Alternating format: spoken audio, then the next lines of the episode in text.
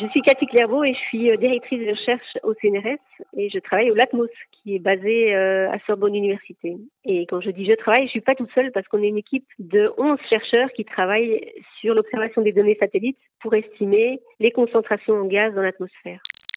Nous, la mission sur laquelle on travaille s'appelle IAVI. C'est un instrument qui vole à bord des satellites METOP et qui permet d'avoir des cartes tous les jours partout autour du globe. Donc, ce qu'on observe sur nos satellites à la suite de ce confinement, euh, on a d'abord commencé par regarder les données au-dessus de la Chine. Et la Chine, c'est un grand émetteur de pollution. Donc, tous les jours, avec nos cartes satellites, on voit des pics de pollution en Chine. Nous, on met du rouge sur les cartes et la, Chine apparaît en, permanence en rouge. Et donc, ce qu'on a vu depuis le début du confinement, c'est une baisse de cette pollution en Chine, en particulier sur deux gaz, le monoxyde de carbone qui ont un bon traceur de l'activité en termes de transport, chauffage et industrie. Donc ça, on voit vraiment une chute qui va jusqu'à 40% autour de Wuhan du monoxyde de carbone. Euh, c'est pareil sur les autres traceurs de pollution, comme le NO2 par exemple, on voit aussi une, une chute des concentrations suite au confinement. J'ai été surprise parce que je pensais qu'on devrait attendre un peu plus que une semaine pour voir l'impact sur nos cartes satellites. Et en fait, au bout d'une semaine, au-dessus de la Chine, on voyait directement l'impact. On n'a jamais vu de niveau de pollution aussi bas en février pour les 13 années précédentes sur lesquelles on a regardé. En Chine, on estime a chaque année, il y a environ un million de personnes qui meurent par an liées au fait que les niveaux de pollution sont très élevés.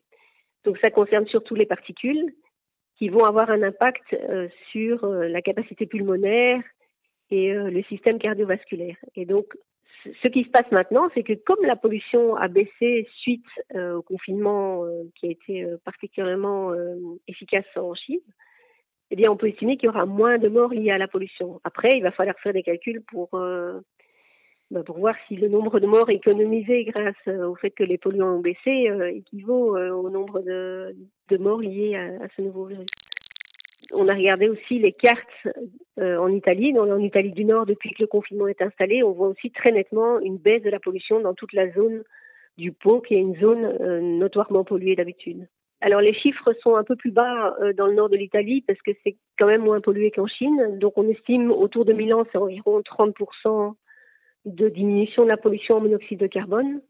Euh, bah, ce qui est quand même important parce que le monoxyde de carbone, c'est lié à toute l'activité industrielle, aux activités de transport et au chauffage. Et bien sûr, les gens continuent à se chauffer. Par contre, il y a moins de transport et les industries sont fermées. Et donc, on voit une baisse du monoxyde de carbone sur toute la région nord, mais qui diffuse ailleurs aussi, puisque ce gaz reste assez longtemps dans l'atmosphère, peut être transporté par les vents on voit non seulement la diminution dans le nord de l'Italie, mais on voit aussi dans tous les alentours, jusqu'en France par exemple, une diminution, comme si le fond de l'air était moins pollué.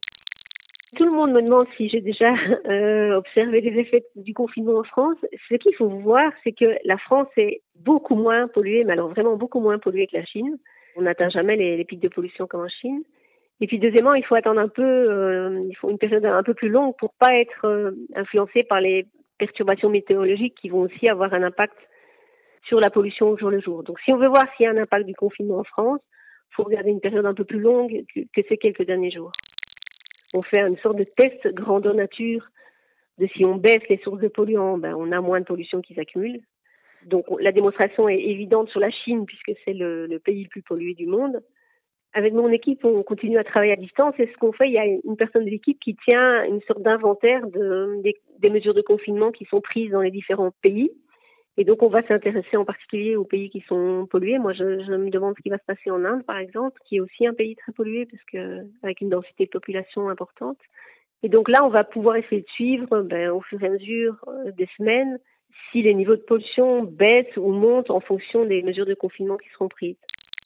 En fait, ce qui est facile à voir, c'est les polluants parce que ça réagit vite dans l'atmosphère. Ce qui est beaucoup plus difficile à voir, c'est les concentrations des gaz à effet de serre qui sont liées euh, au réchauffement atmosphérique. En fait, un, gaz euh, lié à la pollution, ça reste dans l'atmosphère de quelques heures à quelques semaines, selon les gaz.